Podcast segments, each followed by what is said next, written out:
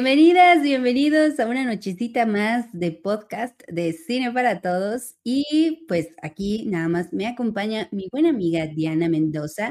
¿Cómo estás, mi querida Dianita? Bien, bien emocionada por hablar de Pinocho. No, no es cierto. Evidentemente nadie está emocionado por hablar de Pinocho en este, en este espacio. Eh, no, pero sí estoy tranquila, cansada, y es lunes, ya lo sé, pero pues miren, eh, creo que para los que trabajamos en oficina, hoy es semana cortita, entonces vamos a, vamos para adelante.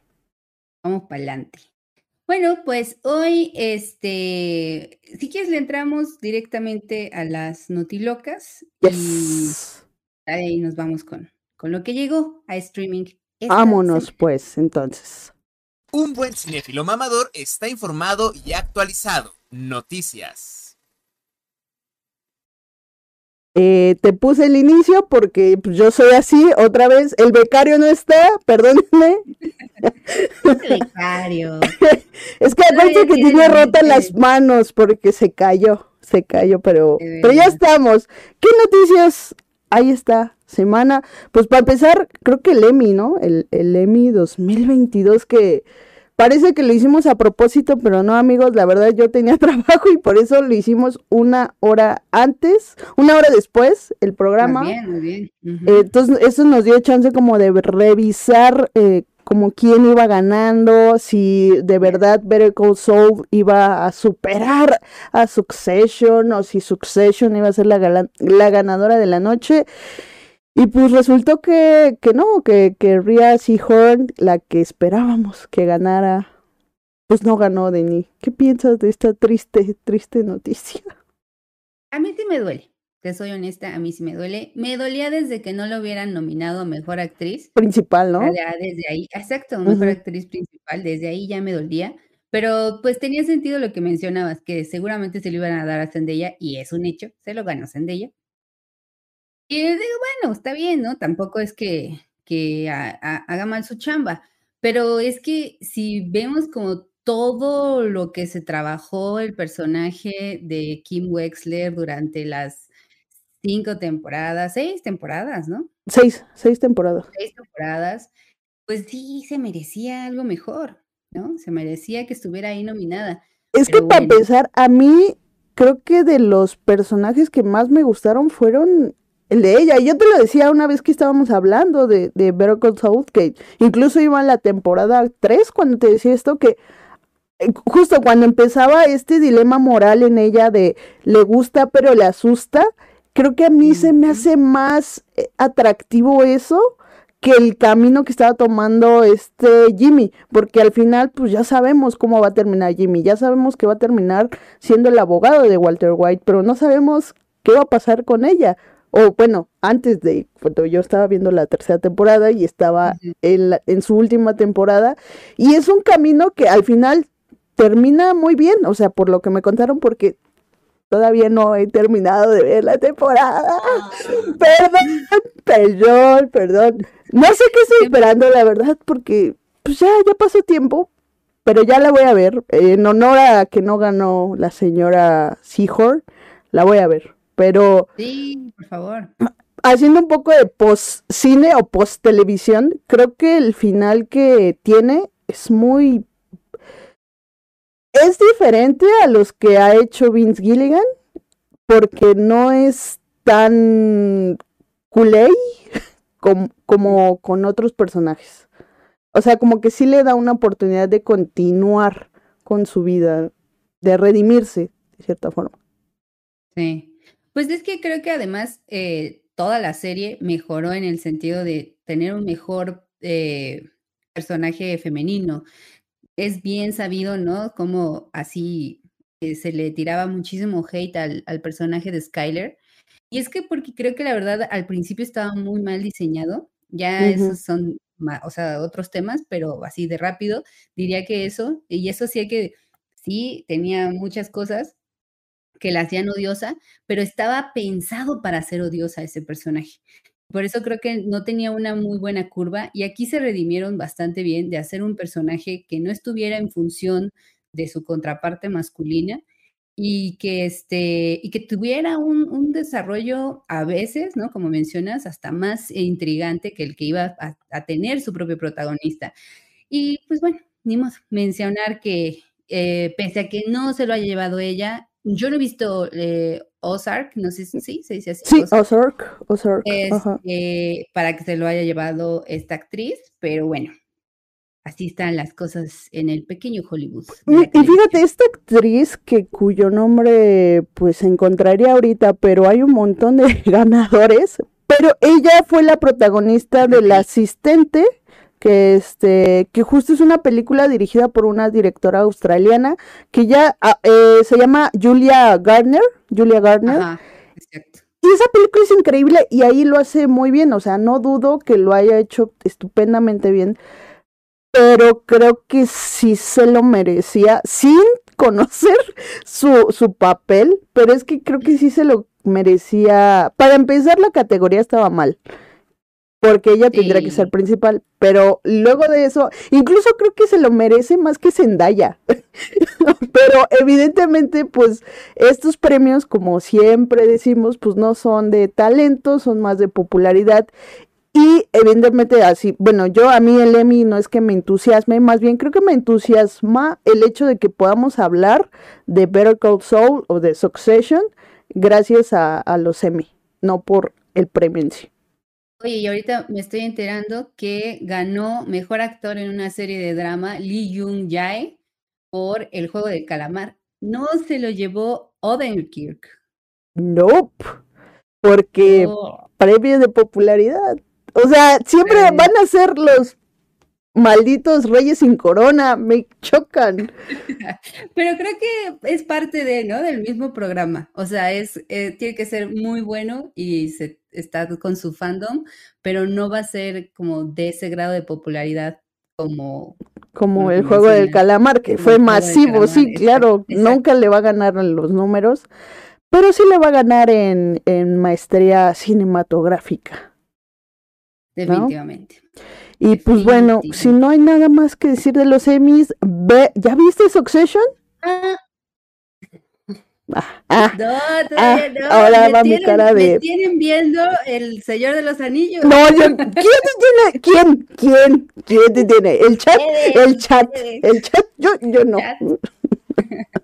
No, pero ¿sabes también que me gustaría mencionar de, de, de los Emmy? Que ganó eh, serie documental Get Back de nuestro, adora, oh, nuestro adorado Peter, Peter Jackson. Jackson este, que sí tiene lo suyo. Creo que es un poquito pesado, este, para llegar a ese gran momento. O sea, sí siento que le pudo haber recortado algunas cositas, pero también está bien padre cómo, pues está en la entraña de estas grabaciones, como para ver cómo se, se, se unen los talentos de estos dos grandes músicos y bueno, en realidad cuatro, la verdad, pero sí se nota mucho la dinámica McCartney-Lennon que creo que rescata muy, muy bien el documental. Así que denle una oportunidad. Está en Disney Plus, Get Back, y ganó. Sí, y es que además este Peter Jackson creo que como documentalista es muy bueno. A mí eh, la película de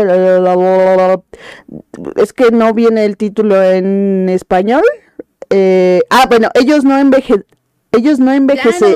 Claro, la Primera Guerra Mundial. Claro, o sea, hizo todo un trabajo de reconstrucción histórica que es increíble, incluso no, no solo de imagen, sino también de sonido, me parece, y que no he visto el de los Beatles, pero conociendo su trabajo, eh, conociendo el trabajo que hay detrás de ese documental del de, del de los soldados, pues eh, puedo decir que pues sí, sí te esperas como un trabajazo detrás de ese documental y pues también me lo voy a echar cuando termine de ver Better Call Saul, por supuesto, y ya no me regañes, Dani, porque te voy a regañar por Succession. Entonces. Demonios.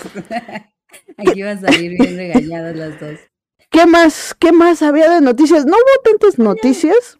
No, pues no había tantas, pero igual y mencionar la segunda parte, ¿no? De Intensamente que sí, que se acuerdan en aquel lejano, no me acuerdo, 2020, 2021 cuando ¿cómo se llama? Pick Pick Doctor, Doctor dijo, "No.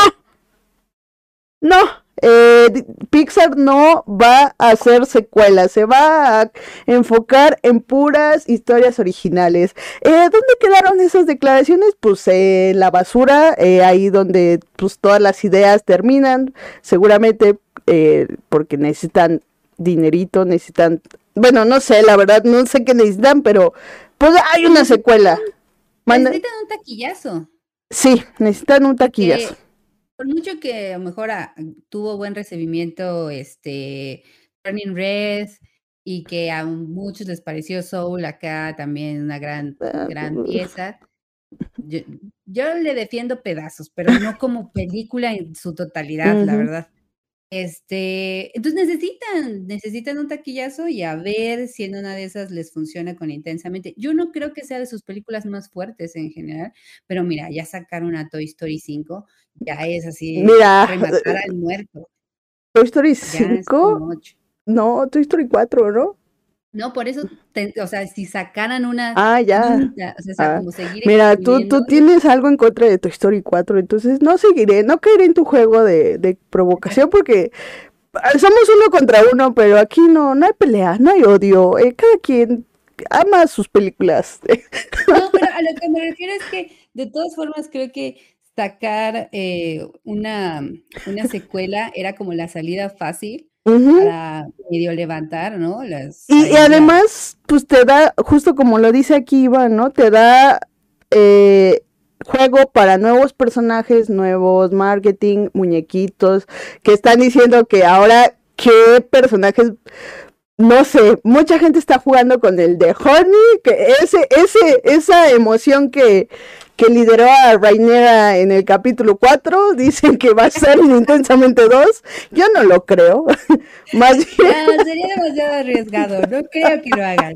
No, creo, que, lo hagan, pero pues yo la verdad pienso que pues ya, ya que se puede hacer en este mundo de, de secuelas y IPs eh, que ya, ya pocas veces cabe las ideas originales, pues no sé, a mí no sé, no sé tú qué piensas, porque pues al final es, es como animación, ¿no? Yo, yo lo veo como de, creo que en ese campo también, creo que se necesitan muchas más ideas originales, porque pues, no lo sé, estaría chido explorar nuevas formas de narrar a través de la animación, ¿no? No solo apegarte a lo que ya conoces, porque aparte, pues vamos a hablar de una película que es remake de una película de animación y la hace, ajá.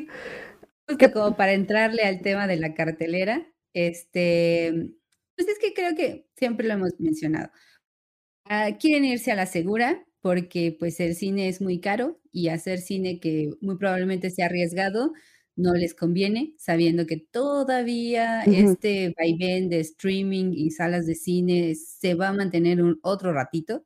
Creo que no son tan arriesgados como para meterse a, nuevas historias.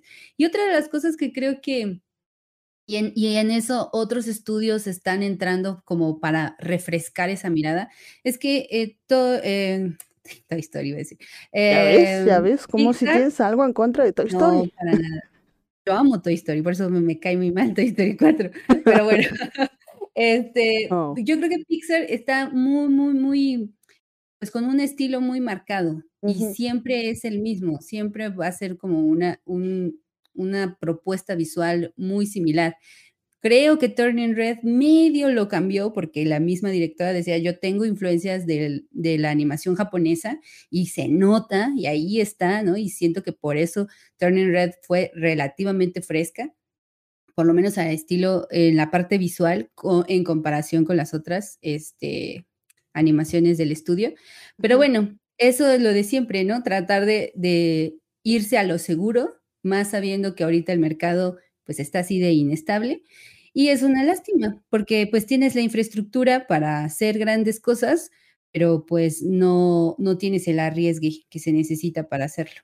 Que, de menos que se mantengan a lo mejor en esa frescura con los Sparks Shorts, me parece que así se llama, mm. la división de Pixar, en donde le dan eh, chance a, a, este, a directores y, directoras jóvenes, o por lo menos que no han dirigido un, largometraje, para que saquen sus, sus propios cortometrajes. Ah, de ahí salió la directora de Turning Red, que creó Bao, en, e, de esas, este, esos pequeños este, espacios de un poquito de mayor libertad, creativa.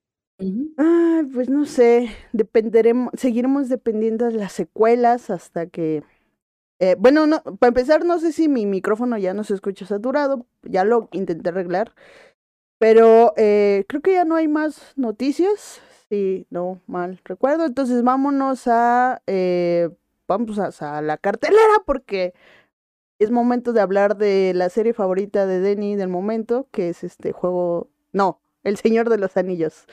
Auros, Auros para ¿Listas las palomitas? Esto hay en cartelera. Vientos, ahora sí, es momento de hablar de el Señor de los Anillos. Frodo. No, espérate, Pinocho, sí, también Pinocho. El Pinocho y el viejito, todo loco. Ay, no, cállate con el viejito. Bueno, ahorita, ahorita, ¿con qué quieres empezar? Pues hay que sacarnos de encima a, Pinocho, creo yo. Eh, Así, va, rápido. Jalo. Jalo, jalo. Vamos a hablar de Pinocho. Pues a estos señores se les ocurrió la maravillosa idea de crear un live action más. Y ya lo platicábamos eh, cuando hicimos nuestro análisis de The Thing, que si no se han suscrito o si no le han compartido una membresía a alguien, pues esta es la bonita oportunidad para hacerlo. Y que puedan escuchar lo que platicamos de The Thing, porque un remake, eh, así como una secuela, así como un spin-off, así como cualquier otra que esté derivado de algo, pues hay que, hay que traer de menos una ligera propuesta, hay que traer algo que te diga que amerita volverse a hacer, amerita que vas a hacer ahí una pequeña distinción. Y en el caso de Pinocho, dirigida por Robert Zemeckis, eh, pues la verdad es que no hay. Una no da una este señor, de verdad no da una. Después de Volver al Futuro y, y Forrest Gump. Tiene buenas cosas. Justo eh, veía la crítica de Alejandro Calvo y vi que yo no sabía que él había dirigido este La muerte te queda bien con Bruce Willis, está eh, ¿cómo se llama? Ah, se me fue el nombre de esta señora, de Mary Streep. O sea, es divertidísima esa comedia, es, es pura ah, comedia negra. Le mandan como, que se queda como con un hoyo en la panza. Ajá, sí, sí, sí, sí, sí. Oh, ya, ya, con Goldie Hunt. Ándale, no. Bueno, no sé, tal vez. Ahorita buscamos, pero, pero yo lo digo que no da una porque el año, hace como dos años dirigió el remake de Las Brujas. No sé si lo viste y espero que no tengas la disfortuna de verlo porque es horrible hace lo mismo en este remake que creo que ahorita vamos a entrar a eso, pero por eso digo que no da una ese señor. Pero te interrumpí, Denny, perdóname. Es que es demasiado el coraje que traigo. Fíjate que no sabía que él había hecho el remake de Las Brujas. Y hace poquito volví a ver la película original y creo que también lo, lo interesante de esas películas, además de que se siente muy británica, esa, esa primera entrega, este, es que no le dan, mm, como que no, no tenían miedo las producciones en generar miedo a los, a, las, a las infancias, ¿no? A los públicos más jóvenes. Como que sí, y era algo que me gustaba mucho que mencionaba Henry Selick, el director de, de, de Coraline, que decía que eh, por eso también Coraline tuvo tanto problema para salir a, flote, que no les gusta entrarle a estos temas, ¿no? De, de, lo, mm. de lo terrorífico para los chavitos, y es porque mm, como que los quieren resguardar de muchas cosas. Y en realidad él decía, bueno, si de todas maneras en algún momento de su vida se van a enfrentar con el miedo, se van a enfrentar con algo terrorífico, ¿por qué no en productos que están pensados para ellos y también tengan ese tipo de emociones para que las puedan experimentar? Me parece muy válido. Y lo decíamos en el, en el programa de miembro, para miembros, ¿no? Que suscríbanse para que nos escuchen, que justo decíamos que las fábulas pues, antañas estaban dirigidas a niños y eran unas fábulas tremendas que terminaban también en, en muertes, casi, casi, y eran para, eh, pues precave, bueno, para, para decirle a los niños que no se acercaran al bosque, porque en el bosque hay cosas peligrosas, y entonces por eso nacieron leyendas como Hansel y Gretel, el lobo y todo eso, que ya luego se fueron endulzando por Disney, pero al final, pues el origen es ese, ¿no? Generar miedo, pero ese miedo como didáctico que es este de no lo hagas por, ah, exacto. darte una lección, o sea, eh, creo que a partir de esta emoción que te generan, en este caso de miedo, y que creo que Pinocho también lo tiene, o sea, para regresar, ¿no? A lo que estábamos hablando, que ah, sí, Pinocho. Pinocho, claro. a mí me parece que, es, bueno, no, no, como que no me he metido al, al, al, al, cuento origen o al texto origen de Pinocho, pero por lo menos lo que se rescata de la versión de anterior y en esta es como esa idea de entender, alguien que está creciendo, entender entre el bien y el mal, entender lo que puedes o no debes hacer, este, y no solo eso, sino también entender como esta idea de que el mundo afuera, afuera de, de esta gente que te va a proteger, tu familia, tu grupo más cercano, puede ser que no es, o sea, quieren aprovecharse de ti, ¿no? Y si tú eres lo suficientemente este, noble, a lo mejor vas a caer en eso y entonces pues vas a generar un problema. A mí me parece que es una, una eh, mm, pues una enseñanza que, que, no pasa de moda, por así decirlo, que siempre va a estar presente en todo el tiempo de tu vida, pero acá eh, se apoyan mucho en la versión original y en el momento en el que quieren medio reformularlo como en este un, poco más eh, actual, cuando se van como por el tema de la fama y que la fama no lo es Del influencer, que ya... el influencer es como, esto es demasiado literal, ¿no? O sea, esto es demasiado así como in your face. Y eso pues no me parece pues nada eh, creativo, nada innovador, más bien es como de, oh, eh, ¿qué es lo que están escuchando ahora? ¿Qué es lo que desean ahora? Ah, bueno, pues eso lo metemos, sin que haya como una verdadera reformulación de por qué les interesaría preferir ser influencers a este ir a la escuela, ¿no? En el caso de Pinocho. Y, fíjate que uno de los eh, aspectos para complementar un poquito lo que dices, eh, no sé si viste raro la incursión de los lobos, o bueno, del, del lobo malo que lleva a Pinocho por el mal camino, que no funciona. O sea, entiendo que en la animación tú puedes darle vida, o incluso en las fábulas tú puedes darle vida a los animales para hablar de otras cosas, ¿no? En este caso, en la versión animada de los 40 creo que es, este, pues el lobo era como el señor malo, ¿no? El que toma los caminos fáciles.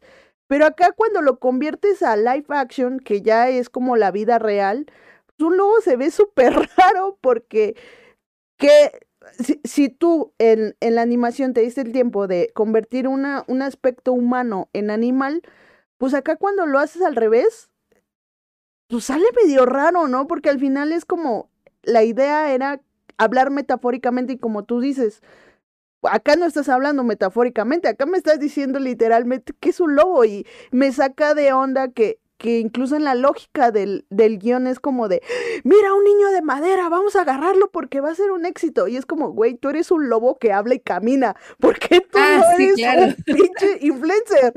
Y, y es cuando el guion empieza a tener como, bueno, ya para, para ese punto del guion tiene un montón de, de cosas ilógicas, pero es la que más me sacó de la película y dije, no, esto es una, esto es, esto es pérdida de tiempo. Claro.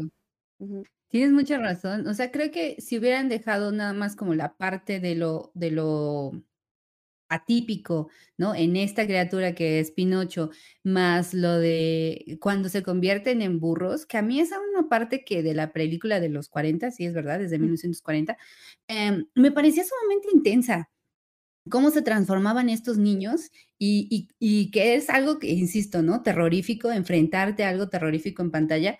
Y acá si bien tiene ahí dos que tres cositas que se pueden rescatar, e, eso creo que como bien lo mencionas, Diana, pierde un poco de, de, eso gran estridente porque es atípico dentro de esta realidad humana que los niños se conviertan en, eh, en, burros, pero ya ha sido atenuado porque justo hay un zorro que habla. Incluso ahí es cuando, cuando vuelvo, tus palabras, las, las que dijiste al principio, que no se arriesgan, en la película original yo me acuerdo un montón que Pinocho fumaba un puro. Claro. ¿Dónde está Sí. ese puro? ¿Dónde está ese Yo también puro? esperaba ver cómo iban a hacer Pero eso. no, porque puro y- y que exacto. bebe también, ¿no? Ajá, bebe, o sea, se le está pasando bomba y en la película, en el remake, está así sentado con, un- con, una, con una cerveza, pero ni siquiera vemos cómo le da un trago. Una vez, una vez sí le da un traguillo, pero, pero como ve que el otro se empieza a poner todo loco, Ajá. creo que porque eh, le empieza a salir las orejas, es como de, ay, China, de ser por esto, ¿no? Y lo suelta. Pero, pero en realidad siempre se siente incómodo, y eso, ah, qué bueno que me lo recuerdas, porque yo pensaba que, que a lo mejor me- estaba medio mal viajando, que en la versión de los 40, No, sí él sí se veía puro. animado por lo que le estaba pasando, ¿no? Él sí se veía como, eh, eh, pues justo atraído por todas estas cosas malas que en realidad, pues, pues son lo más atractivo a veces de, de la vida, ¿no? De pasártela bien y ¿Qué? de, No, ah, niños, no fumen, no tomen. A menos que ya Ajá, tengan exacto. 18 años, no ya puede. importa. No, no, no, no lo hagan. No, pero me refiero es que al final de cuentas te- te- e- es una idea atractiva para Pinocho. Y acá no, acá él siempre se siente incómodo, siempre se siente incómodo de, de disfrutar eso y entonces pues no termina de convencer a un personaje que su, punto de quiebre es que no se comporte bien para que entonces se desate todo lo demás. Y acá no. Entonces, híjole, ahí rompe un poquito con, con la construcción del personaje de Pinocho. es- es Yo espero que igual y, y, pues a ver cómo, cómo sale la versión de, de este, del toro, que sí sabemos que sus intereses a veces son justo por poner el terror en pantalla, a ver qué tanto explora esas otras cosas como para que eh, sí, sí enfrente a Pinocho con algunos miedos y a la audiencia también, ¿no? Pues eh, creo que creo que su película sí se va a enfocar, o sea, sí va a tratar el tema, el contexto de la del fascismo. Entonces, pues, pues va a estar interesante. Yo yo sí quiero verlo, pero y, y fíjate, tanto me acordé cuando vi a la hada azul. Me acordé tanto fue el problema, no sé si tú tuviste que la gente se quejaba de que era una persona de color, que, ay, ¿por qué me cambian a mi hada azul, eh, blanca, Rubia. rubia, despampanante? O sea, sale dos minutos, canta una canción y se va. O sea, ni siquiera tiene un peso argumental. Bueno, tiene el peso argumental de que hace, este, que le da vida a un muñeco de madera, pero eso ni siquiera tiene relevancia dentro de la historia. O sea, es un personaje que bien es un, no es un detonador. Ajá. Pues, pues es un detonador bien chafa, pero Bueno, lo que ella hace es el detonador. Sí, pues, sí, sí, le- sí, sí, sí. Pero, pero, pues, y, y no sé, no me quiero meter tanto en este tema, pero es como de, pinche gente nada más se está quejando antes de ver la película y ni siquiera tenía un, bueno, tenía el papel importante, pero bueno, para una película que está mal escrita, creo que ni siquiera vale la pena eh, pues, pelearse con esos señores de Twitter, ajá, esos señores de Twitter racistas, pero pero bueno, yo escribí un montón de Pinocho, pero pues es eso, básicamente el guion es horrible, los diálogos, pinche Yepeto, cuando, cuando está hablando sobre... Es que, es que habla, habla solo, el Yepeto este es esquizofrénico, güey. Yo sentí tan feo por él, me daba mucha pena, oye. Alguien ayude a ese Yepeto esquizofrénico que habla todo y te cuenta toda su vida, y es como de, ah. Y, y yo perdí mi hijo y ahora quiero un niño de verdad y ay Pinocho, como- qué bonito te hizo y es como de todo a través, esa, esa, ese monólogo de Tom Hanks, que está bien, o sea, el señor lo hace bien, pero es un, son puros diálogos. Desde ahí me empecé a aburrir la película, porque te cuenta toda la pinche historia con diálogos y nada más. Todo el planteamiento es sumamente explicativo, ¿no? Se ahorraron muchísimo, nada más, pues eso. La verdad no me acuerdo cómo, cómo es en la versión anterior, pero eso no significa que si en la versión anterior era así, pues mejor hubieran hecho algo diferente, ¿no? Insistimos, o sea, un remake eh, es parte, o sea, tu, tu propuesta creativa, pues algo, algo que, que, que modifique la, no precisamente la esencia, porque a lo mejor por eso quieres, este, por eso quieres retomar esa, esa, esa historia o, esas, esos personajes, pero sí algo que amerite que la vuelvas a hacer. Porque si no, yo siento que nada más es utilizar el dinero como para decir, pues lo hace Disney. Incluso Disney lo hace para mostrarte cuántas IPs tiene a través de los relojes en una bonita secuencia que dice, ¿esto para qué me sirve? Para nada, nomás para ver cuánto poder tiene Disney. Y usted, sí, tiene un montón de poder porque ahí sale que tu Maléfica, que tu eh, sale, creo que también sale Toy Story, o sea, salen cosas que son atemporales que dices, ¿qué pedo? Yepeto, Yepeto es un genio, Yepeto inventó Disney. Pero, inventó Disney. pero bueno.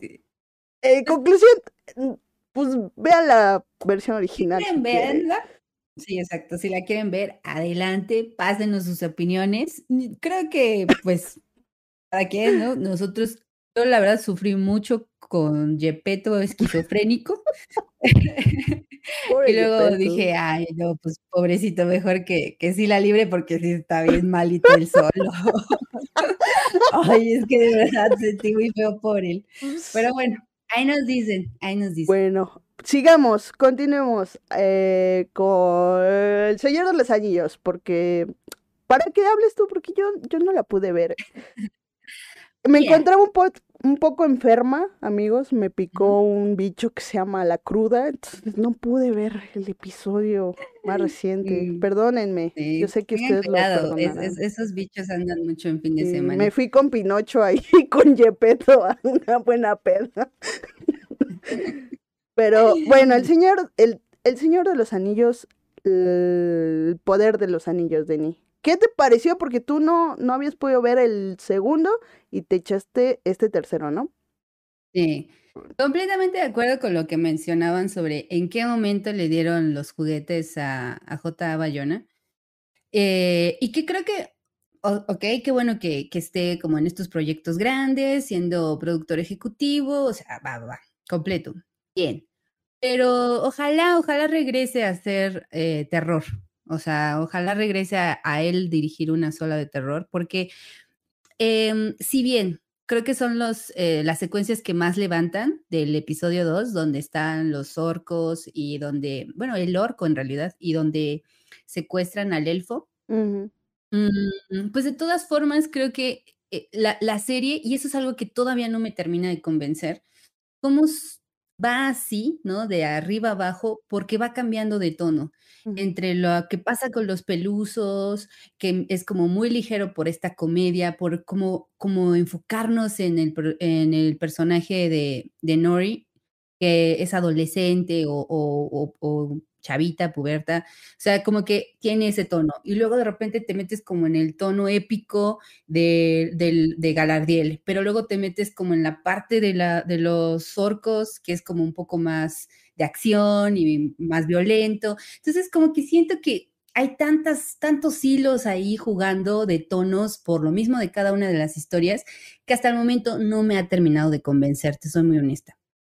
En este último episodio eh, optan justo por, por darle como un poquito de coherencia de cómo ya estas, cada una de estas líneas va a empezar a unirse, cómo Galardiel ya va a tener como un objetivo, ya no solo como, ay, mira, es la loca que sigue pensando que Sauron va a regresar, sino como que ya empieza como a, sentir que hay un apoyo este, de otros personajes, un objetivo, eh, como que se empieza a, hacer como más claro el camino que va a llevar.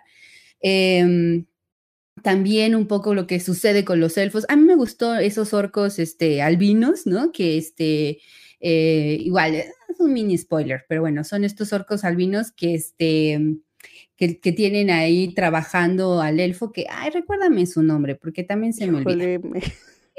Eh, Te lo recuerdo, dame dos segundos. Y tienen ahí una buena secuencia de acción, este, entretenida y demás. Pero bueno, o sea, creo que desde mi punto Arondir.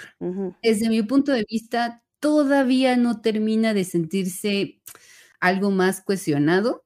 Eh, y sigo sintiendo que sí hay cosas que ya se van resolviendo o se van desarrollando, no resolviendo, desarrollando, pero todavía hay bastante planteamiento. Ojalá que, que vaya tomando un poco más de su, de su de, de, ay, esto se me fue la idea. No, bueno, perdón, es Que que me reí, me reí por algo que, pues. que dijeron en No, no chat, que no voy a repetir.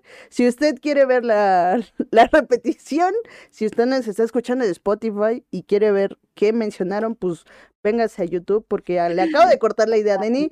eh, se me fue todo por buscar el chat. Y en eso se me fue la idea. Pero pero, bueno, creo ajá, que ya tomé camino, un poquito más, más afianzado. Ese es mi Bueno. punto de vista. Pero igual, avísenos qué les parece.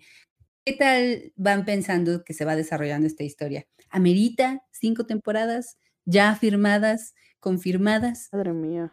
¿Realmente sé. lo amerita? Bueno, Pues no A sé, ver. pero pasemos mejor a otra serie que sí se está cocinando bien, eh, a fuego, pues no diría lento, pero pero sabroso. bien.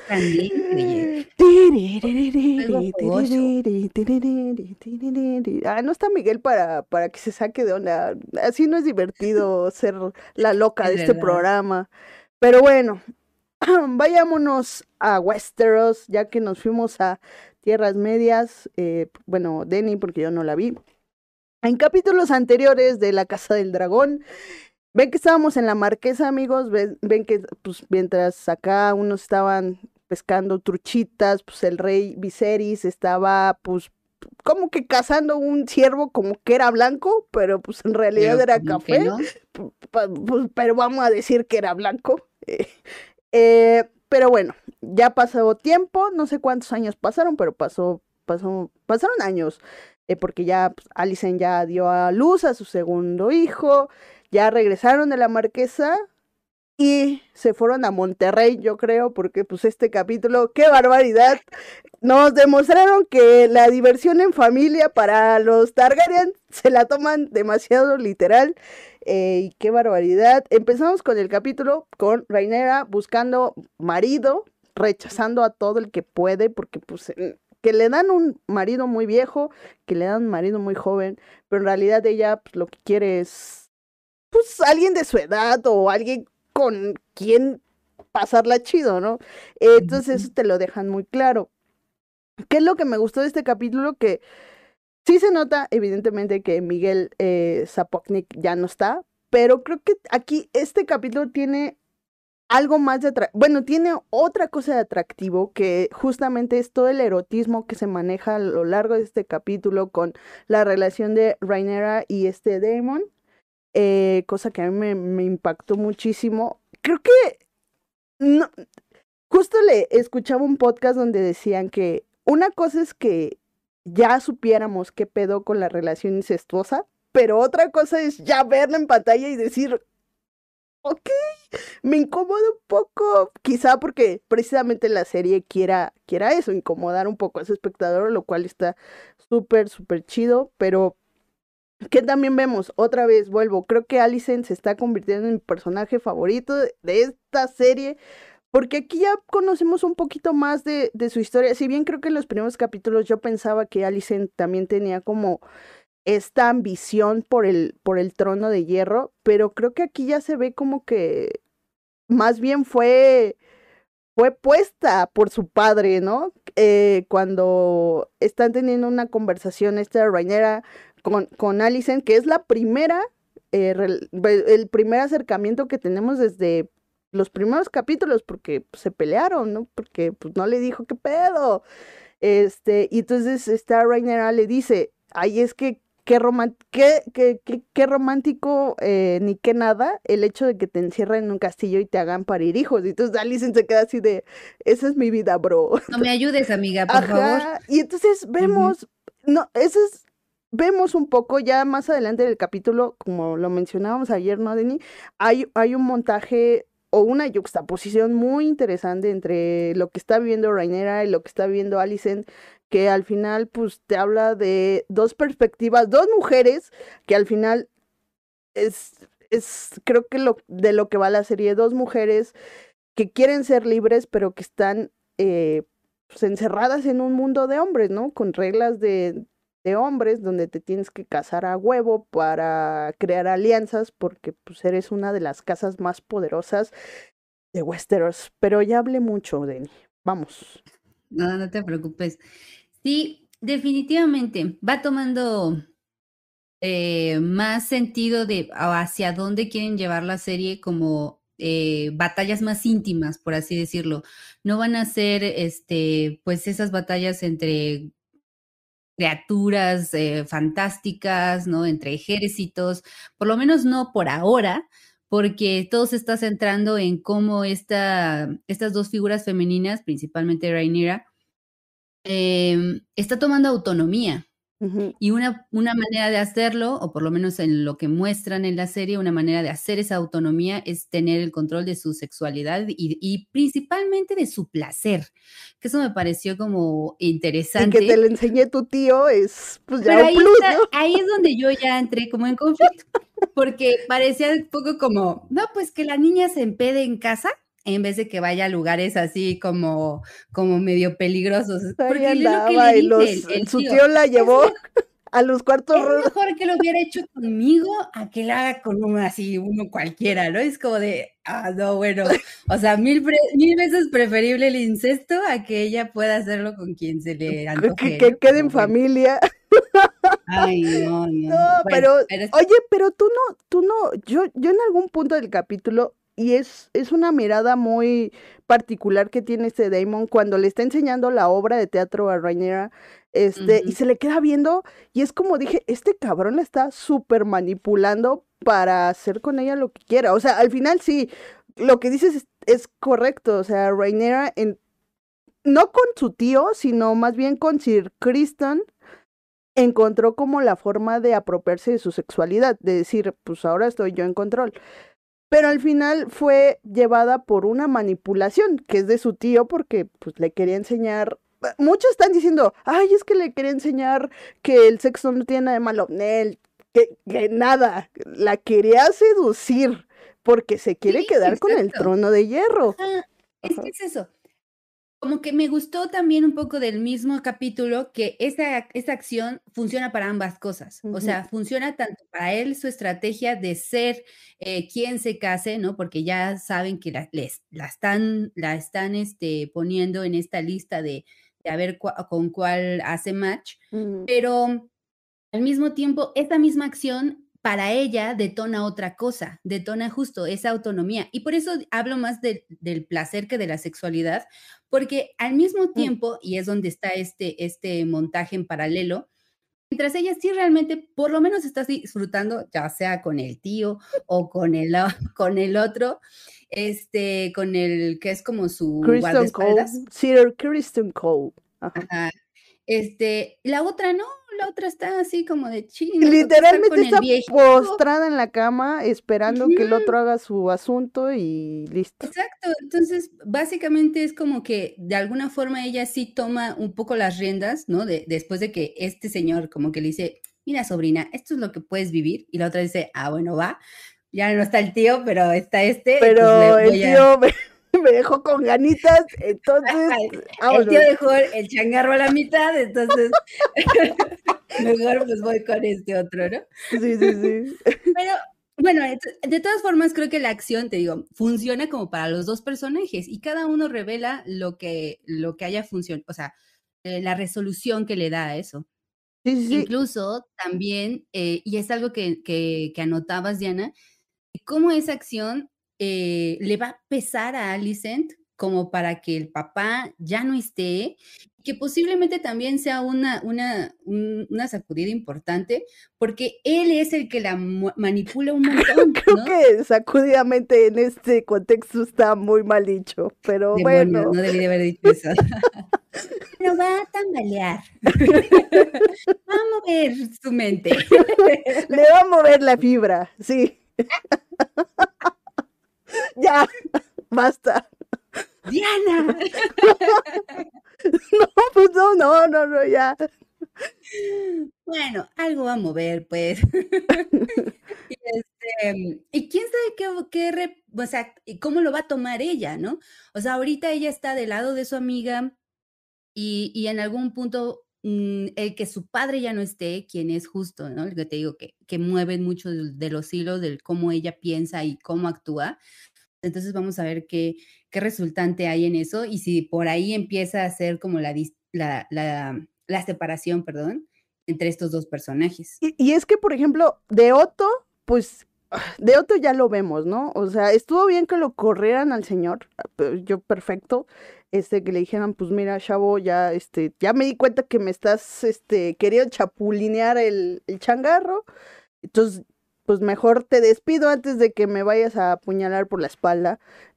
Pero también se ve de Otto que, que ese güey, ahora que lo corrieron, ahora dice, ah, pues ahora sí quiero que mi, so, mi, mi, mi nieto se quede con el trono de hierro. Entonces vamos viendo, como decían acá, este, los capítulos ya están tomando forma así, porque ya estamos viendo bandos. O sea, Otto y los Hightower, eh, excepto de Alicent hasta ahora, van a hacer todo lo posible por porque Aegon este, se quede con el trono. Y acá, este, pues el tío Mano Larga con este Rhaenyra, con todos los aliados que ha tenido, que son poquitos, pues van a impulsar a que Rhaenyra sea la, la, este, la del trono de hierro, ¿no? Y entonces en medio queda Alicent, que vuelvo, eh, no sé, es que vuelvo, este tipo de personajes como que no sabes a dónde van, son los que más me emocionan porque pueden tomar cualquier camino. Evidentemente ya sabemos cómo va a acabar, va a acabar del lado pues contrario del de Rhaenyra,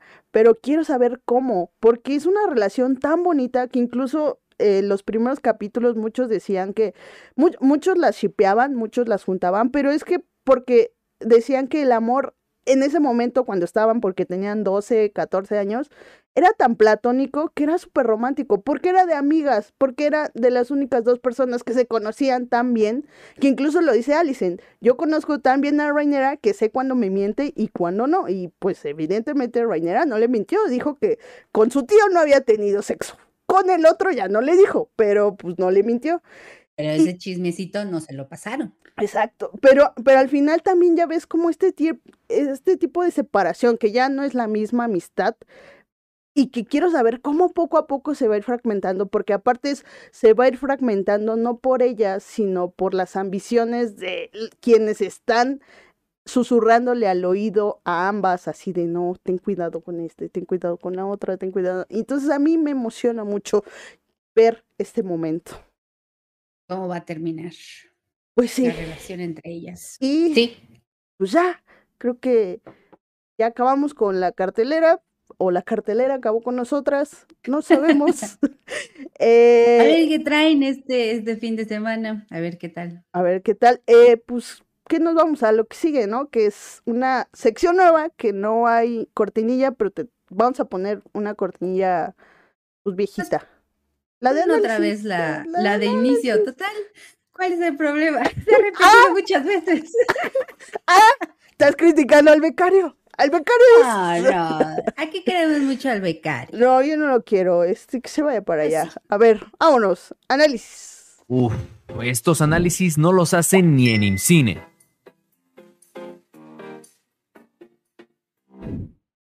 Listo. Eh, recuerden, no es análisis. Es una sección nueva que... Pero todavía no tenía cortinilla. Que todavía no tiene cortinilla, pero este pronto lo tendrá o no lo sabemos, la verdad, este programa eh, así de repente va a tener cortinilla o no. ¿De qué vamos a hablar, Denis? Porque ya me estoy atorando yo solita. Es que eh, queríamos meter esta, esta mm, sección sobre, pues para involucrarnos más con la comunidad, conocerlas, conocerlos más. Y pensábamos como en todas estas anécdotas que nos pasan yendo al cine o viendo una película en nuestra casa, que hay de todo. Entonces, tratamos de conocer este, sus mejores anécdotas, las más raras, las más, no sé, las que no se les han olvidado. Y llegaron algunas, llegaron algunas bien de, mi parte no, porque, porque me dejaron en visto en Twitter. Eh, no, no importa, no importa, yo, yo, yo aguanto vara, ya, ya, no importa, amigos. Está bien. Pero también en comunidad llegaron. Sí, en comunidad sí llegaron, entonces. Y de este lado que anuncié por, por Instagram, igual y eso, hay que poner nuestras redes para que nos estén no siguiendo. No voy a poner nada ya.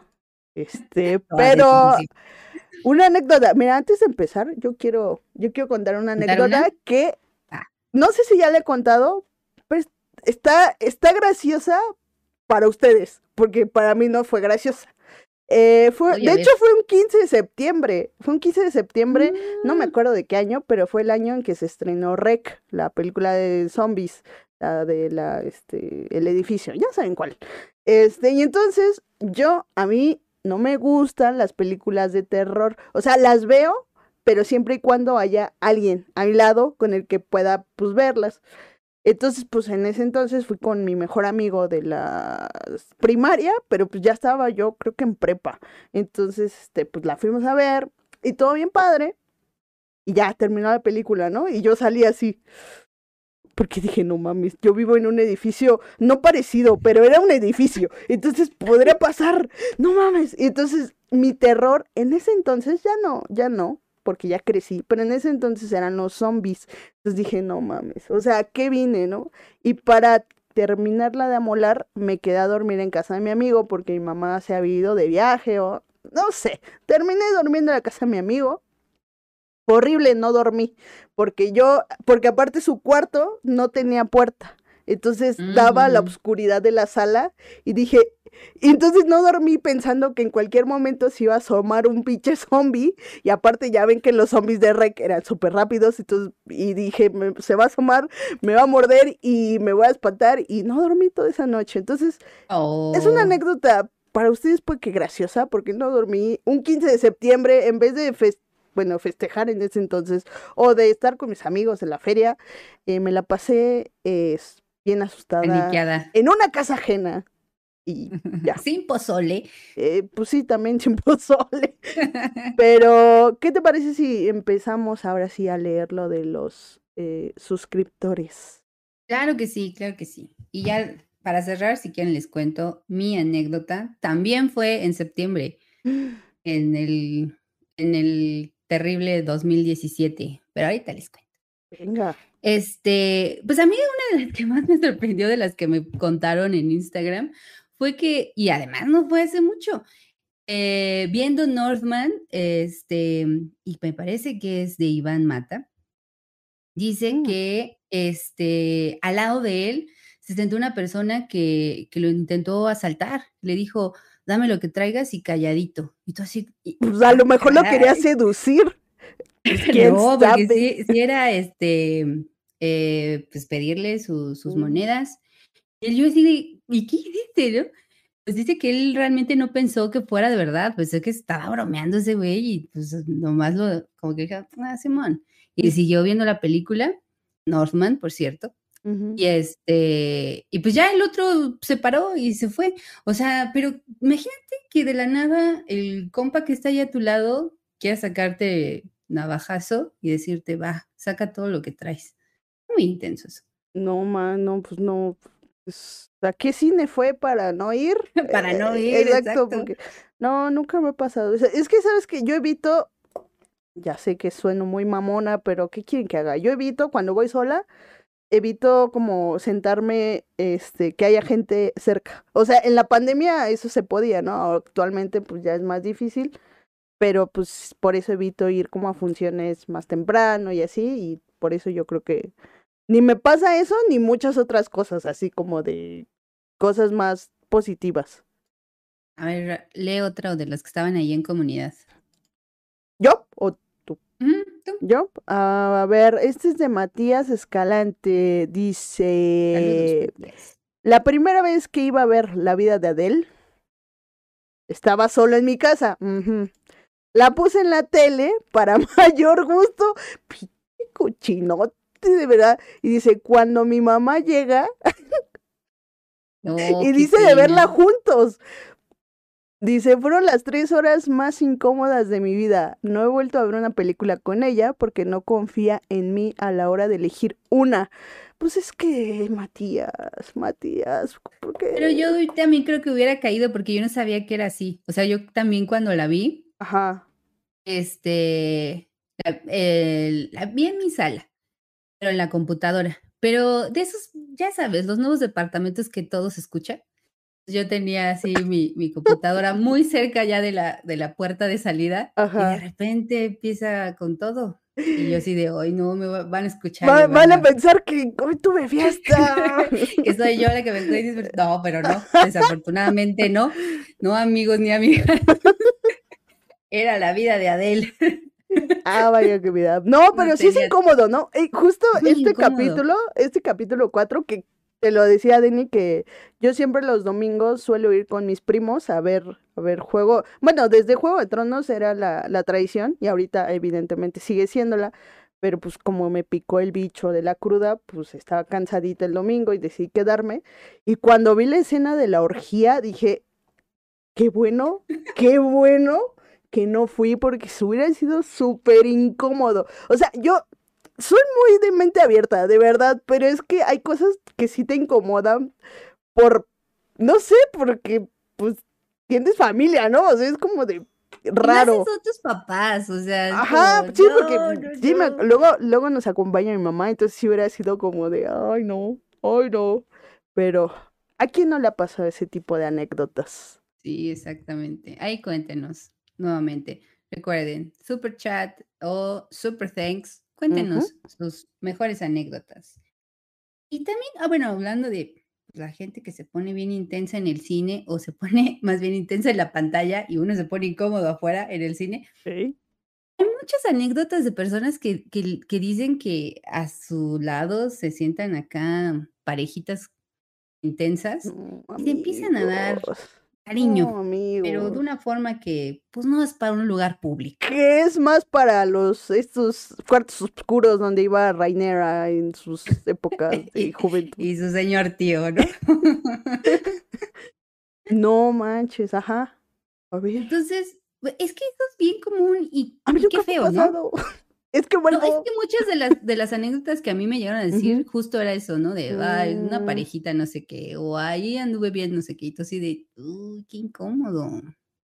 qué pues es que incómodo, ese qué lugar incómodo". yo creo pues está oscuro, hay ruido. Ya sé, yo, yo tampoco lo haría porque sí es incómodo, pero pues no sé, o sea, ¿qué puedes hacer? Pues no sé, Unirte no creo, pero No, no, no, no, no, no, no, no. no. Muchas gracias, muchas gracias.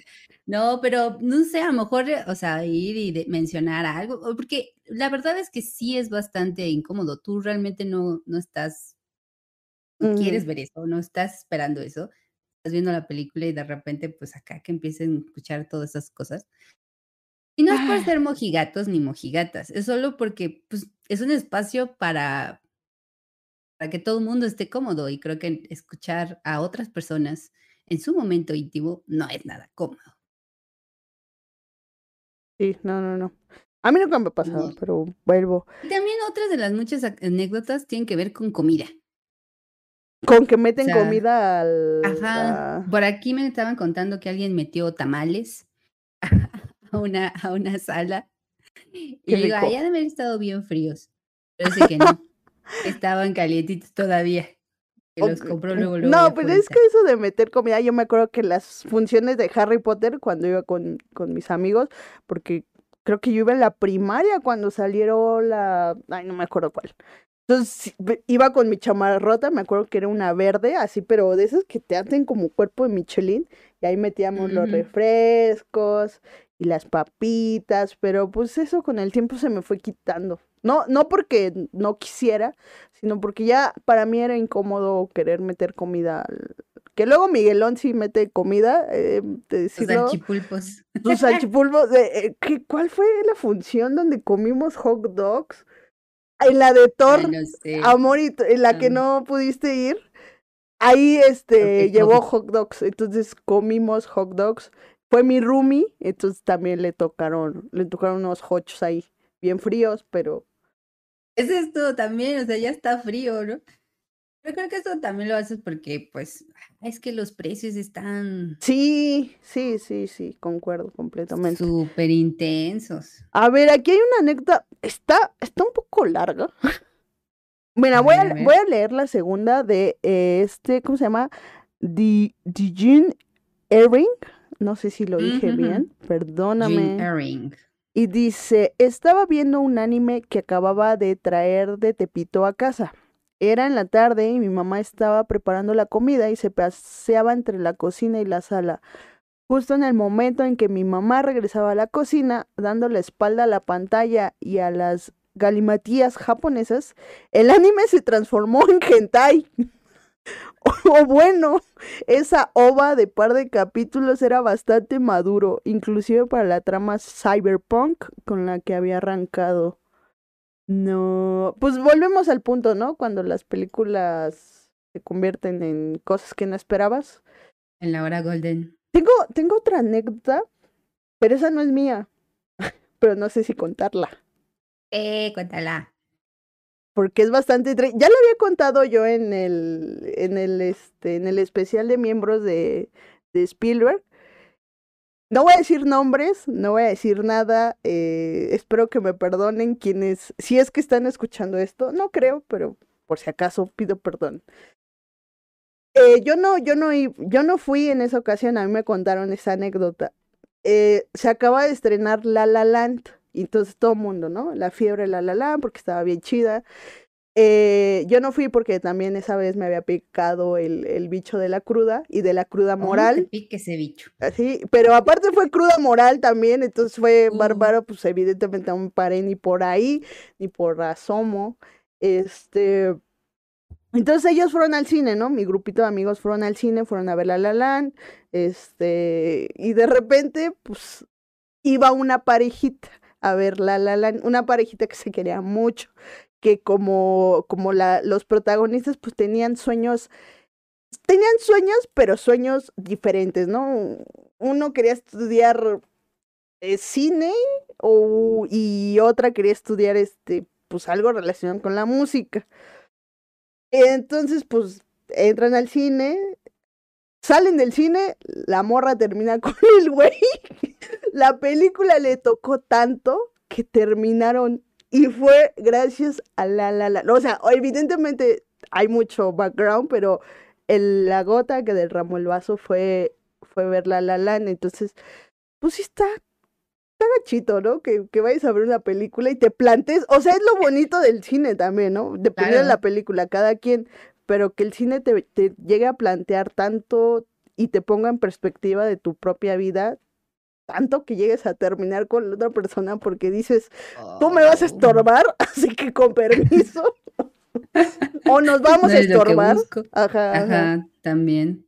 Pues es. es. que tienes mucha razón, o sea, estas, o sea, el cine creo que eso es lo, lo que genera que te ponga en contacto con esas emociones que a lo mejor has estado reprimiendo o esos pensamientos que ahí estaban, pero no te estabas animando a enfrentarlos y, o incluso cosas que ni siquiera pensabas que tenías eh, alguna conexión con ello y te llegan, ¿no? También una de las cosas que me llegaban a contar en Instagram era de personas que se emocionaban mucho con ciertas películas, ¿no? Que lloraron con ciertas películas, que este iban pues como muy casual al cine y de repente salieron o peleados, pero al mismo tiempo llorando. O sea, como que las películas les llegan para generar ese tipo de emociones y qué lástima por ese compa que terminó pues, pues bateado en la, en la sala de los soldados caídos, pero de todas formas, ¿no? Pues en alguno de mi miedo, eh, y a partir de ahí se convirtió en mi trauma, así de no mames, que, que, que puede suceder eso. Pero, sí. pero mira, aquí dicen, una amiga mía hizo lo mismo, pero después de ver la peor persona del mundo. No he visto esa película. Eh, no, sé si sea buen momento en mi vida para ver esa película, eh, pero, pero sí, supongo que, que, que trata de también como la la land de relaciones y las cosas difíciles de la vida. Pero bueno, no sé si tengas otra anécdota o tuya o, o de Les cuento la mía, les cuento la mía, que no tiene nada que ver ni con la comida en el cine, ni con nada de lo que hemos platicado. La verdad es que sí es muy atípica. Voy saliendo del cine, este, del cine Diana, de Cinépolis Diana, quien conozca la Ciudad de México, ubica más o menos que está cerca de Reforma. Y de ahí yo iba caminando junto con, bueno, con, con, el amigo con el que fui a ver la película al el, el estacionamiento. Cabe aclarar, era septiembre 19 de 1900. 1900, ¡guau! No, calla, calla, calla. Me estoy equivocando. Septiembre 2017. De 1810. Y Y a sí, ver la primera película. La de Porfirio en su caballo. Y soy un viajero del tiempo. sí, ya. 895, eh, 97, perdón. No, manches. Espera. Hubiera estado bien bueno. Pero bueno, no, definitivamente no. Ajá. Era 2017. Cerebro, Ok. por favor. 2017. Entonces venimos caminando rumbo al, al, al estacionamiento este. Y la avenida es una que desemboca en el Ángel de la Independencia. Entonces yo vengo caminando. De repente, la verdad es que me fijé mucho en un señor porque dije, ¿ese será Pedrito Sola? O sea, por estar pensando si ese señor que estaba ahí era Pedrito Sola, no me di cuenta que toda la gente estaba caminando, bueno, caminando, corriendo hacia la avenida, saliendo de sus casas, saliendo de los restaurantes, todos paniqueados. Yo estaba acá, eh, así de, Con "¿Ese Pedrito señor Sola. ¿Será Pedrito sola? Y en eso nada más siento como mi amigo me dice, está temblando. Y yo, ah, con razón. Vamos todos corriendo Mm, hacia la avenida, pero es que esta avenida, la verdad no me sé su nombre, pero es bastante amplia. Y vienen muchísimos coches, este, y todos frenándose así, ¿no? Súper intenso, porque la gente se atravesaba, porque la gente iba corriendo. Y yo, te cuéntame, porque no tengo el chat abierto. ahorita te cuento, ahorita te cuento. Síguele, síguele. Este, venían corriendo todos, los coches deteniéndose. Yo me voy hacia la mitad de la calle y en eso volteo y lo que veo hacia el fondo era el ángel de la independencia moviéndose así, de lado a lado. Yo, es, es como una de las escenas más apocalípticas. Ni, ni, ni, ni el señor, este, este, ¿cómo se llama? El señor Franco se atrevió a tanto Mm, eh, con una ciudad apocalíptica, Ciudad de México, porque fue muy, in- fue, fue muy intenso verlos a todos corriendo, los coches es- este, eh, frenando súper intenso, el ángel moviéndose, y fue el terremoto eh, no, del que fue previo al del Ujú. 19 del sí, sí, sí, 2017. sí. Ves que hubo uno en la noche, como el 9, una cosa así. Y esa, y fue en esa ocasión. Entonces, no, no, no. nada más no, no faltaban vamos a las hablar de luces que se- temblores porque luego los invocamos. No más faltaban las luces, la verdad. Ya ves que se, esa, en esa ocasión fue que se Sí. vieron todas esas luces súper intensas. es cuando lo único que chocan me las- faltó para que se viera una cosa tremenda, pero es, es la verdad la, la anécdota más intensa que he tenido. No, con tienes ver otra, película. Tienes otra que aquí en el chat dicen, ver, septiembre dígame. 1910. Mi amigo Miguel Hidalgo y yo fuimos al teatro porque no existía el cine, ¿ya ves? Ya ves si tenías otra anécdota y más interesante todavía. Sí, es cierto. No manches. No, Gracias pero por recordarme ese bonito momento. pues ya, ay, qué risas, de verdad. Pues ya con estas risas, vámonos a las recomendaciones porque ya es bien tarde, ya para que, pa' que descansen. Bueno, no sé si tengas otra anécdota o ya. No, ya, hasta ahí. Septiembre y yo llevamos mucho, mucha historia. Literalmente. Ya, ahora lo sabemos. Vámonos. Recomendaciones caladas, recomendaciones garantizadas. Recomendaciones caladas y garantizadas, amigos. ¿Dónde más? En Cine para Todos. No hay otro. A ver, este, Denny, ¿quieres empezar tú? ¿Con Yo estaba bien perdida, no sabía qué recomendar, la verdad. Pero vi Ah. el meme de. No, Vas a recomendar un meme, ya a este nivel caímos, señores. Neni confiesa que es una viajera en el tiempo, le vale madres este programa, recomienda memes. Está bien, Es que ese meme me iluminó. Porque estaba así como en blanco. Y el meme de, del este señor, ¿cómo se llama? El príncipe William junto con el otro y que le dijo, al chile tú nunca viste por mi abuelita. Me pareció bien buen meme. Y me acordé mucho de un documental que justo habla pues, un poco sobre cómo, quién va a cuidar a, a, pues, a las personas cuando están en su vejez, en un momento ya que ya no se pueden, ya no son autónomos. Y esa tarea recae en la familia, ya sea por amor, ¿no? Porque te importa esa persona o por obligación o por lo que tú quieras, pero justo tienes que, pues, hacerte cargo de, de tu familiar que está en la vejez. Y de eso trata el documental América. América, este, dirigido por, eh, ahorita les digo, Eric Stoll y Chase White, Whiteside, una cosa así será su apellido. Y este salió en el 2018, estuvo en la gira de documentales de Ambulante. Ahorita lo pueden encontrar en Apple TV. Eric Stoll eh, es el, tanto él como Chase, es su primer documental, pero pues ya llevan una larga carrera en eh, Eric Stoll como cinefotógrafo. Estuvo involucrado en el documental de American Factory, Mm, fue este, el ganador del Oscar. Y pues trata sobre Diego y sus hermanos, que son tres, este, tres adultos jóvenes, por así decirlo. Ya tienen cada quien como su vida, su rumbo, pero su padre, quien era quien se hacía cargo de su abuelita, que se llama América, una señora de 93 años, eh, cae en la cárcel y eh, ellos eh, pues modifican toda su vida para hacerse cargo de América.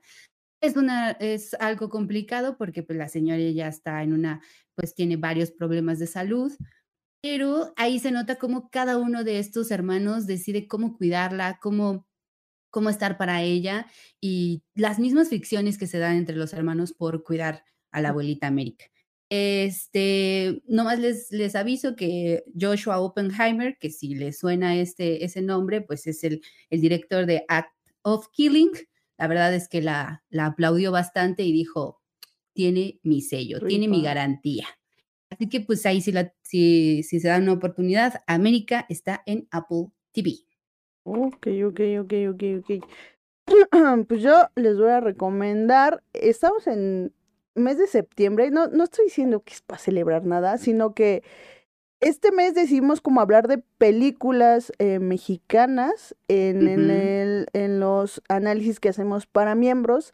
Y vuelvo, eh, perdón por el spam, pero si ustedes tienen la oportunidad, pues échenle un ojo, suscríbanse un mes y ya si les convence, pues ya se quedan más tiempo.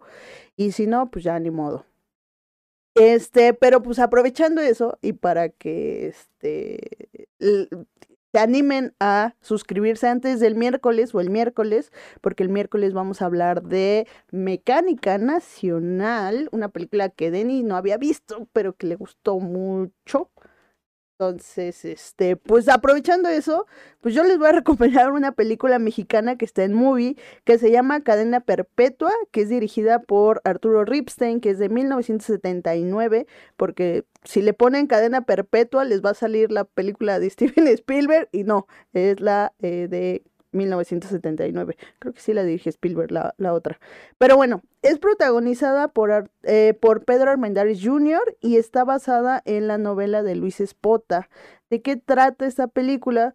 Pues eh, eh, Pedro Armendáriz eh, interpreta a Tarzán, que es un eh, delincuente que se la vive como... Ajá, yo dije, "Ah, Tarzán, Pedro Armendáriz. no, o sea, así se llama, así, así se llama en la, en la ficción. Este, ok, ok. de, pues este señor, pues es un delincuente, es proxeneta, roba, este, asalta, casas, Una Es- joya, una sí, joya una señor. joya así, este, y pero pues evidentemente es mujeriego también, entonces pues tiene lo suyo. Eh, lo que pasa es que Tarzán pues termina en la cárcel porque pues evidentemente iba a caer en algún punto y cuando sale se redime, se intenta redimir con la sociedad, entra a un este a un trabajo de banquero y pues ya digamos que lleva una vida recta eh, hasta que pues la misma sociedad lo intenta jalar de nuevo aquellos malos hábitos que eh, pues hicieron llamarse Tarzán y ya no, no me acuerdo cómo se llama el, el protagonista. Eh, y pero pues creo que lo, lo interesante de esta película, yo no la había visto. Yo de Arturo Ripstein, yo siempre diré que mi película favorita y quizá porque no veo mucho, no, no he visto mucho de su cine, pero a mí me encanta Tiempo, Tiempo de Morir, si no es que me equivoco, que es su ópera prima. Eh, ya lo he dicho, a mí me gusta cómo, cómo trabaja el género western. Eh, y esa película yo no la había visto y creo que lo que me encanta es cómo dirige, cómo dirige todo, que creo que eh, nos quejamos actualmente de que el cine mexicano, pues no sé qué, puras comedias románticas, que no hay directores. Creo que Arturo Ripstein en esa película, bien, 10 de 10. Hay una escena que es de unas escaleras que se me quedó muy grabada, que Pedro Armendáriz está corriendo porque tiene que solucionar un problema que si no lo soluciona posiblemente lo, lo regresen a la cárcel. Entonces está bajando, está subiendo unas escaleras de caracol, pero se tarda como un, o sea, no es tanto, pero está dando vueltas, está dando vueltas y al final se me quedó grabado es porque ese güey está en constante espiral porque no lo deja, la sociedad no lo deja redimirse, siempre está cayendo en la misma espiral de corrupción, de, de crimen y al final esas escaleras representan un poco lo que está viviendo y cómo va a terminar un poco. Eh, Mm. Entonces, no sé, a mí se me quedó muy grabada esa escena. Está el movie, véanla, cadena perpetua y ya. Adiós. Es todo. Genial.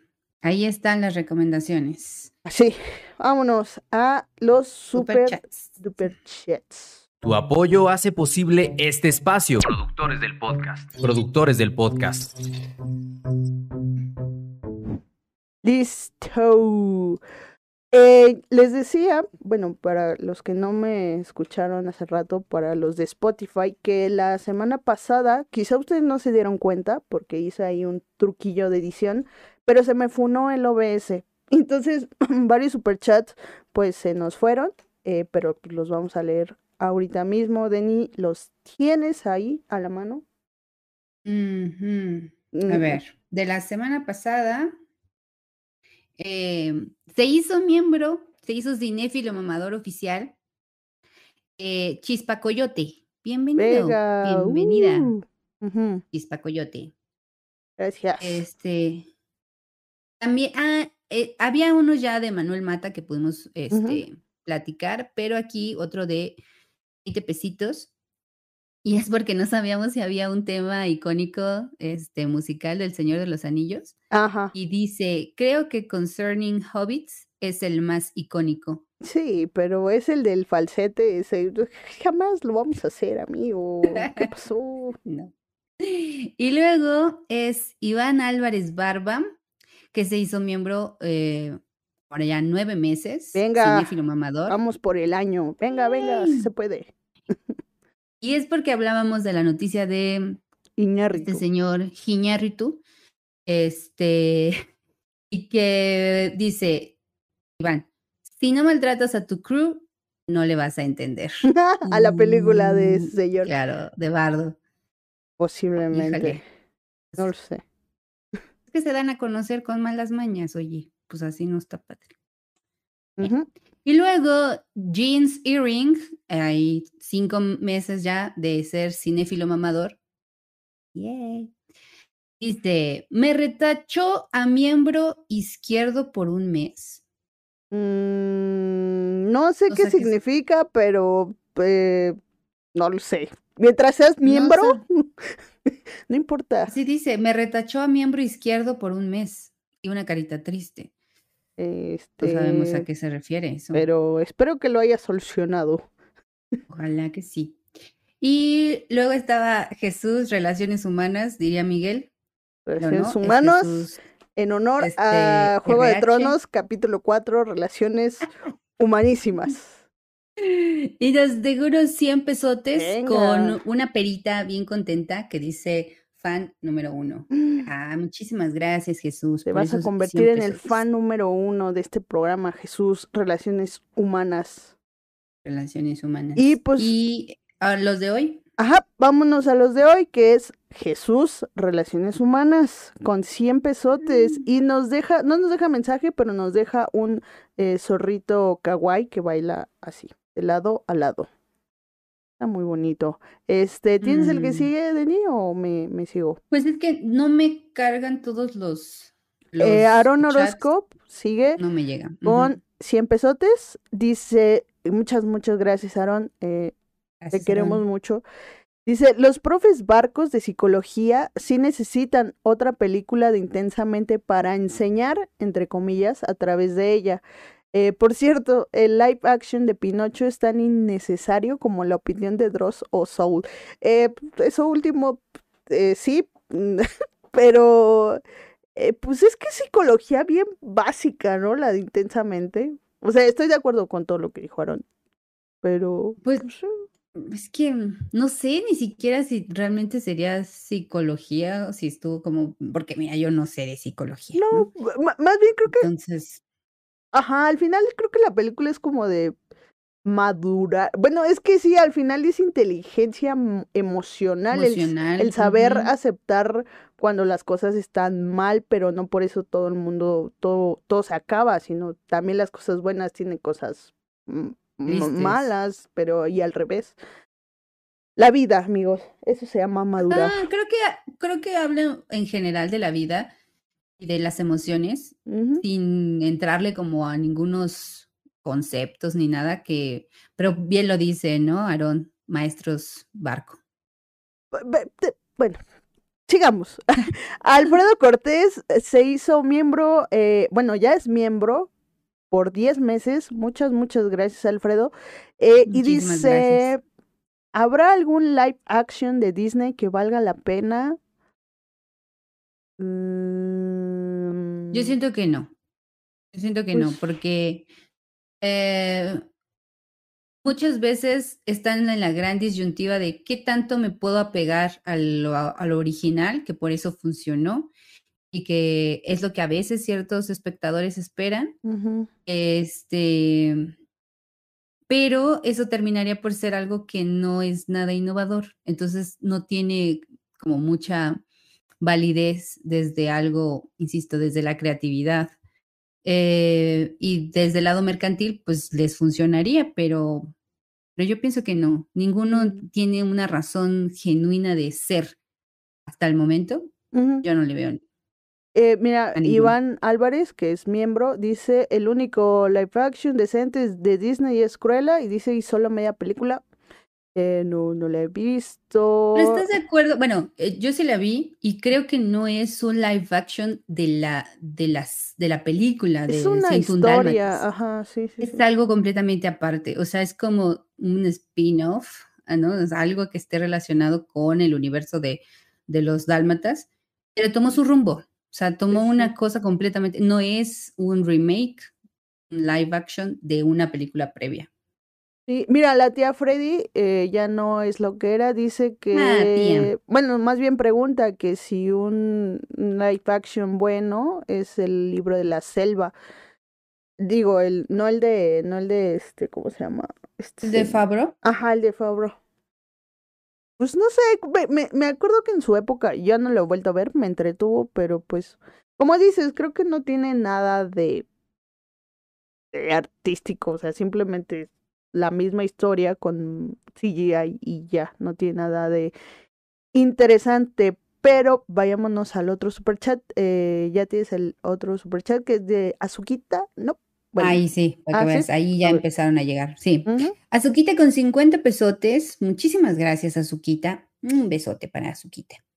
Extraño mis sábados escuchándolos, pero acá andamos apoyando el día que sea. Saludos, chicas. Saludos. Oh, Eh, pues mira, yo no los extraño. Bueno, sí los extraño, pero pues sábados Miguelón eh, pues, anda en sus cosas. Miren, no está, no está porque anda trabajando, pero, Exacto. pero los lunes también está, están bien, ¿no? Bueno, no sé, no sé. Ustedes díganme. A mí, la verdad, me siento más cómoda los, los lunes de podcast, las nochecitas de podcast. Yo lo siento más cómodo. Como que en la mañana yo no carburo muy bien. Me siento velocidad menos uno. Entonces, Yo prefiero estar en las noches. Ok, ok. Em, y aquí dice Sha- Shareni, sí, sí, sí, Shareni Shareni Rangel con con 20 20 pesos pesotes. dice, acabo de llegar, pero mañana los escucho y una carita feliz. Muchas gracias, escúchanos cuando puedas, Shareni, eh, te llevaremos en Cuando el corazón siempre. Muchas gracias, Shari. Y de ahí, la tía Freddy, ay, cómo amo su nombre. La tía Freddy, este, nueve meses de ser miembro de esta Venga, bonita comunidad. Gracias, muchas, muchas Y gracias. nos manda unos súper abrazos, unos abrazotes para ti Abrazos también, de tía. vuelta, de verdad. Muchas gracias a quienes se hacen miembros o a quienes nos eh, hablan por medio del superchat. De verdad, se siente muy, muy padre el, el apoyo. Y ya sé que a veces no leemos a los miembros que luego escriben, pero es que, este, pues si no, van. vamos, vamos, no, pues es que aquí vamos a estar como dos horas, pero trato de leerlos como más o menos. Mira, por ejemplo, Alfredo Cortés dice, cuando, estaba hablando de anécdotas, dice, a mí me pasó con Irreversible. La vi con una exnovia y fue muy incómodo, la verdad. De hecho, el no la terminamos de ver. Pues es que sí es bien incómoda y luego verla con otra persona y no sé, ¿tú, tú cómo viste Irreversible? Yo la vi, evidentemente yo la vi sola en mi laptop y sí papis. Sí, sí, sí, sí quedas traumada. Esa, esa escena es brutal, brutal, brutal. Dicen, ¿no? que esta mm, Bellucci Mónica no la pudo ver, o sea, que cuando, ay, qué mujer tan, tan hermosa. Ya. Este, en la sala, así ella no había visto el corte final y que fue así de, ah, no quiero ver esto. La, la super Bastante fuerte. traumó. Bastante, bastante fuerte. Dice. Y pues ya, creo que ya. Acabamos. Mira, Hemos por terminado. aquí dicen, a mí me gustan los lunes, empieza mejor la semana. Sí, las lunes, los lunes, pues todo el mundo piensa que los lunes es bonito. Y pues nada, hemos acabado, amiga. Amigos, no sé qué sigue. La tía Freddy me dice, tú muy bien, Denny, nadie carbura en sábado por la mañana. Y yo les amo un millón. Mm. Tía, tía, muchas gracias por apoyar mi frites de los sábados. Ah, bueno, sí, por acá nos estaban diciendo que no ganó nada Better Call Saul. Eh, no bravo, puedo creerlo, bravo, no puedo creerlo. bravo. Un abrazo, que diga un, un aplauso. No puedo aplaudir, pero aplaudí, ni modo. Qué cosas. Pues ya, mire, usted véala, yo la termina. Ahorita, ahorita me voy a echar unos capítulos. Porque esto no puede ser, esto es un atropello a, al arte. Pero bueno, vámonos. A, la- a las buenas series. Vámonos antes de que me enoje más por pensar que Pinocho posiblemente eh, le haga ganar un Oscar a Tom Hanks. No lo sabemos. Puede ser, Posiblemente. pero bueno. Que, que mejor guion adaptado para CMX. No, no, pues. Eh, la próxima semana, ¿qué, qué tenemos? Ni No, no sabemos, pero pues, nos vemos el lunes. ¿Para Eh, qué nos encontramos? Para bueno. hablar otra vez de los dragoncitos. ay, eso sí. Pues bueno, cuídense mucho, amigos. Nos vemos el próximo lunes. Bye. Los veo en un siglo.